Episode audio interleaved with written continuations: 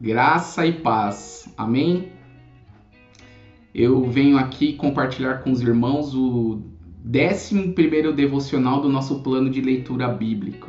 E quero encorajar você, se você não tem feito conosco esse plano de leitura, venha conosco. Né? Não importa se você não leu os versículos anteriores, entra agora. Entra nessa semana, pegue aí os versículos que nós estamos lendo e eu tenho certeza que a sua vida será transformada. É um grande desafio para nós a leitura bíblica, mas nós cremos que quando nós lemos, nós podemos ouvir a voz de Deus. E é isso que eu quero compartilhar com você. Durante essa semana passada, que foi a 11 semana da nossa leitura, nós lemos de Deuteronômio 5 até o Deuteronômio 28. E o que é interessante é que o livro de Deuteronômio ele nos relembra tudo aquilo que Deus disse para Moisés lá no livro de Êxodo. Tanto é que lá em Deuteronômio 5 nós podemos ver a inscrição dos dez mandamentos novamente e outros textos que também nós podemos ver que são bem similares ao que Deus disse para Moisés lá no livro de Êxodo. Né? E o que eu quero reforçar com você é, são alguns versículos desse trecho que nós lemos que me chamaram a atenção. O primeiro deles está em Deuteronômio 6, do 4 a 5, que diz assim: Ouça, ó Israel, o Senhor nosso Deus é o único Senhor. Ame o Senhor de todo o seu coração, de toda a sua alma e de todas as suas forças. Aqui está falando algo muito importante para nós. Primeiro, essa essa chamada né, de Moisés ao povo, que é o que a gente chama, que é o que a gente conhece como Shema Israel, né, na língua original, ela é um convite para que nós possamos ouvir aquilo que é importante para as nossas vidas. Talvez nós estejamos ouvindo tantas coisas nesse tempo e nós não estamos considerando ouvir aquilo que é importante. Eu queria te dizer, Deus está falando.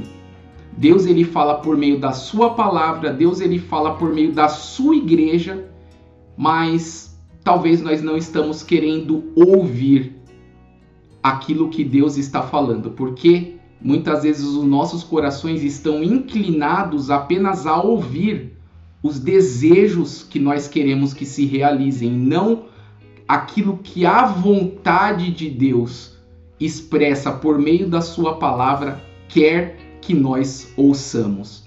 Então é muito importante nós aprendermos a ouvir. A Bíblia mesmo diz lá no livro de Tiago que nós precisamos estar prontos para ouvir, tardios para falar e tardios para nos irar.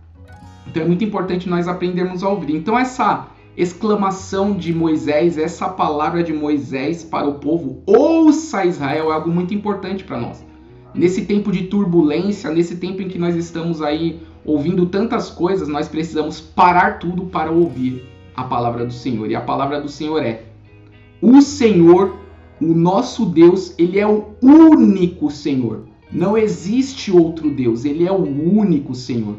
Portanto, que cabe a nós que ouvimos essa verdade e cremos que só Deus é o único Senhor, que cabe a nós amá-lo. A nossa resposta diante do único Senhor é amá-lo. Então, quando nós paramos para ouvir e reconhecemos que o nosso Senhor, Deus, é o único Senhor, não nos cabe outra coisa a não ser amá-lo de todo o nosso coração, com toda a nossa alma e de todas as nossas forças. Em algumas é, outras versões, né, em alguns outros textos da própria Bíblia diz com todo o nosso entendimento, que é o que nós chamamos de amar ao Senhor com café, coração, alma, força e entendimento. E eu convido a você a amar ao Senhor com café. Quem gosta de café aí? Ame ao Senhor. E lembre-se dessa palavra do café coração, alma, força e entendimento, porque eu tenho certeza que isso vai edificar muito as nossas vidas. Mas para que nós possamos amá-lo, nós precisamos ouvi-lo. E muitas vezes nós não paramos para ouvir o que Deus tem para falar.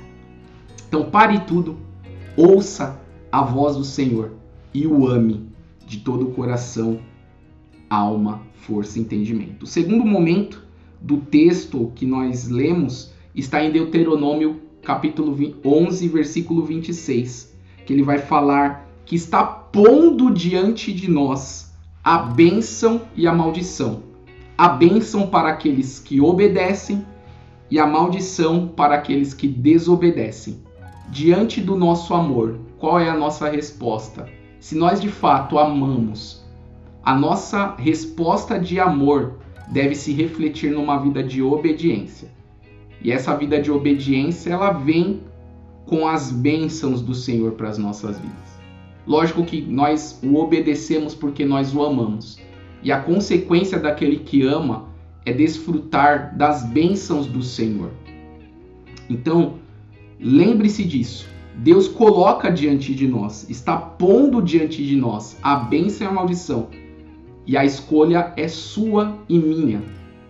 Muitas vezes nós estamos desfrutando de maldições na nossa vida porque foi feita uma escolha errada.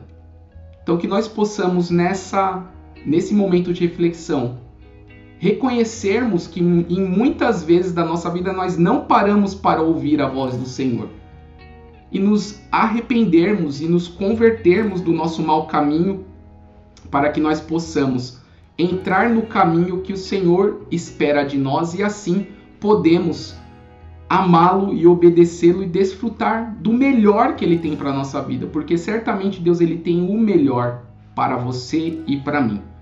Mas é importante nós entendermos que muitas vezes as escolhas que nós fazemos vão determinar o rumo da nossa vida e da nossa jornada.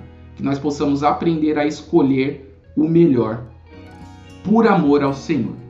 E concluindo, Deuteronômio 26, versículo 19 e Deuteronômio 28, 9, eles são textos que são bem parecidos, porque eles trazem a lembrança de algo que é muito importante nós lembrarmos nos dias de hoje.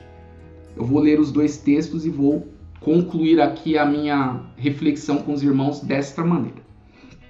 E declarou que lhes dará uma posição de glória, fama e honra muito acima de todas as nações que ele fez, e vocês serão um povo santo para o Senhor o seu Deus, conforme ele prometeu. Agora Deuteronômio 28, 9. O Senhor fará de vocês o seu povo santo, conforme prometeu sob juramento. Se obedecerem aos mandamentos do Senhor, o seu Deus, e andarem nos caminhos dele. Né? Aqui o que eu queria reforçar para os irmãos é que o desejo de Deus é que nós sejamos o povo santo dele. Deus diz aqui que ele fará de nós um povo santo, conforme ele mesmo prometeu sob juramento. Sabe, meu irmão e minha irmã, ou você que está ouvindo essa mensagem, Deus quer fazer de você uma pessoa santa.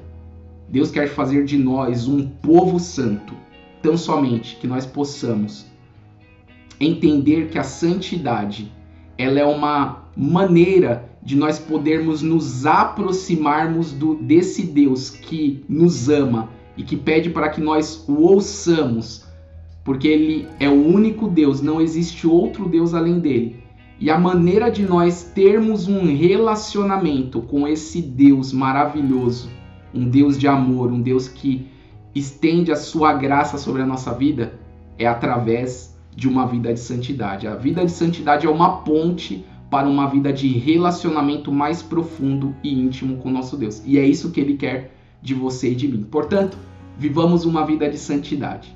Que Deus abençoe a sua vida e vamos firmes aí nesse propósito de leitura que certamente Deus continuará falando aos nossos corações. Por isso, eu quero finalizar aqui dizendo para você: ouça, ó povo, o Senhor é o nosso Deus, o único Deus.